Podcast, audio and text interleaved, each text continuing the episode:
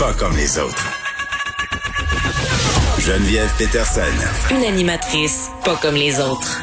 Cube Radio.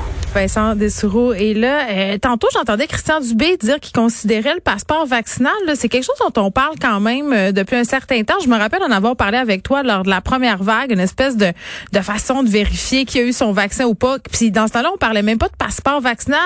On parlait de faire un test euh, d'immunité, de réponse immunitaire. Puis là, ça t'aurait permis de, de, de vaquer à tes occupations. Là, on est là, on est rendu là. là. Oui, et ça fait un peu, euh, fait une certaine époque. Ben, ça fait bienvenue à Gataka. C'est ça, ça fait un peu même de la, de la science-fiction euh, et on y est là quand même. On à avoir des discussions claires à propos d'un passeport vaccinal, c'est-à-dire vraiment une certification que vous avez eu vos deux doses ou votre dose unique, là, dépendamment si Johnson et Johnson arrive, mais que vous êtes vacciné, que vous êtes en quelque sorte, vous n'êtes pas porteur et vous êtes protégé de la COVID, qui vous permettrait de reprendre certaines activités ou d'entrer par exemple dans un théâtre euh, pour faire une activité. On peut penser de partir en voyage par exemple. Alors euh, cette question-là a été posée à Monsieur euh, Dubé, Christian Dubé, le ministre de la Santé tantôt. Et effectivement, on est euh, dans le code de Christian Dubé. De un, est-ce que c'est possible? Oui. Oui, parce que ça euh, serait pas compliqué à mettre en place. C'est dit que c'est faisable pour le H1N1. le dossier santé, là, ça a pris 10 ans.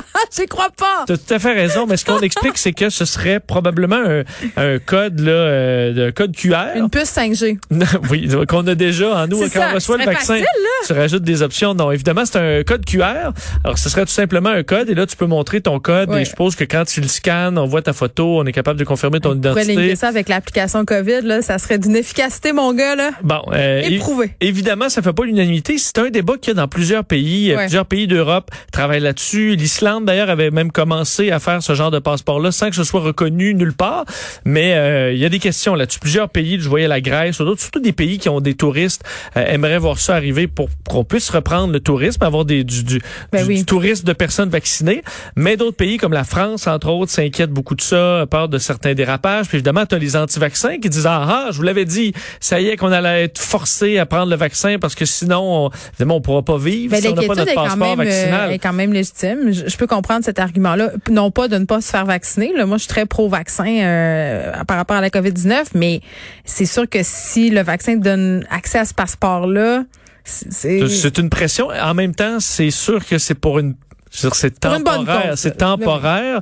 Évidemment, à partir du moment où tu as une immunité suffisante, que le virus circule plus, ben, tu enlèves ces passeports-là. Bon, ça euh, commençait aujourd'hui, là, euh, inscription possible au fameux site Clic Santé qui a connu quelques ratés. On nous parlait tantôt de problèmes de bande passante. Oui. Quand même, on a pris 70 000 rendez-vous. Euh, ça, ça marche rondement. Oui, ouais, je pense qu'on peut quand même parler d'un succès ben aujourd'hui. C'est sûr qu'il ressort plein d'histoires des, des, gens où ça a mal été. Ils ont eu appelé, les téléphones, les lignes coupées. Mais je veux dire, pour pour avoir des proches qui essaient d'avoir des réponses de Service Canada depuis cinq mois là, en attendant des heures au téléphone. Deux heures et quart la dernière fois, moi j'ai raccroché Vincent, je dois t'avouer. Des fois deux heures et quart, c'est pas si mal. Dans certains cas, c'est encore plus. Donc de voir que oui, tu as peut-être appelé à 8 heures pile là, euh, cinq six fois, puis ça coupait, puis à un moment donné, tu as, eu pu prendre ton rendez-vous. C'est sûr que là, les gens qui étaient au téléphone euh, et qui ont attendu parce que ça marchait pas, ben là ils se disent pendant ce temps-là, il y a plein de gens qui euh, prenaient leur rendez-vous par internet. Il y avait pas une partie des rendez-vous qui étaient gardés pour le téléphone. Alors pour certains, ah, ben là, je passe plus tard à cause de ça. Est-ce que ça a donné euh, que tous les plages étaient occupées?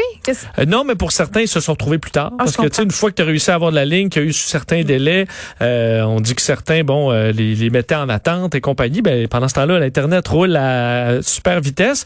Mais encore là, je dis super vitesse. Certains ont eu de la difficulté aussi, difficulté à rentrer le code postal. alors quelques problèmes, mais vraiment en général, on parle de plus de 75 000 personnes qui sont inscrites déjà. ça roulait entre autres la vaccination pour Montréal. Là. Écoute, il y avait de la, disponibilité en masse. Évidemment, ça dépend des régions. Mais si on a moins de 85 ans, là, il nous l'a dit tantôt, monsieur. Essayez pas, là. Arrêtez d'engorger. Il y a eu de la confusion. Euh, parce que, entre autres, euh, à Québec, là, on avait dit on va prendre les 80 ans et plus. Là, ce matin, ça marchait pas. On dit ça va arriver. Là, nous, on va, ils vont pouvoir en prendre plus rapidement. Mais en général, ça va plutôt bien. Et ça commence à vacciner déjà, entre autres, à Laval, là, où on était prêt. Alors, on a commencé à vacciner. Et ça, je pense que ce sera intéressant, surtout qu'on confirmait qu'on aura 700 000 vaccins d'ici la fin mars. Le fait le calcul, là, on a 200 000 85 ans et si plus. AstraZeneca est approuvé, là, on va être ailleurs. Tout à fait. Johnson Johnson aussi. Mais donc, imaginez-vous les calculs. On a 200 000 85 ans et plus. On aura 500 000 doses de plus d'ici euh, la fin mars. Alors, rapidement, là, les 70 ans, préparez vos cartes d'assurance maladie parce que la vaccination s'en vient. Non, mais nous, on peut encore chercher bien longtemps dans notre T'as sacoche. le temps, Vincent. ouais, si tu l'as perdu, t'as le temps de la redemander. On t'écoute avec Mario Dumont dans quelques instants. Merci tout le monde d'avoir été là. On se retrouve demain à 13h.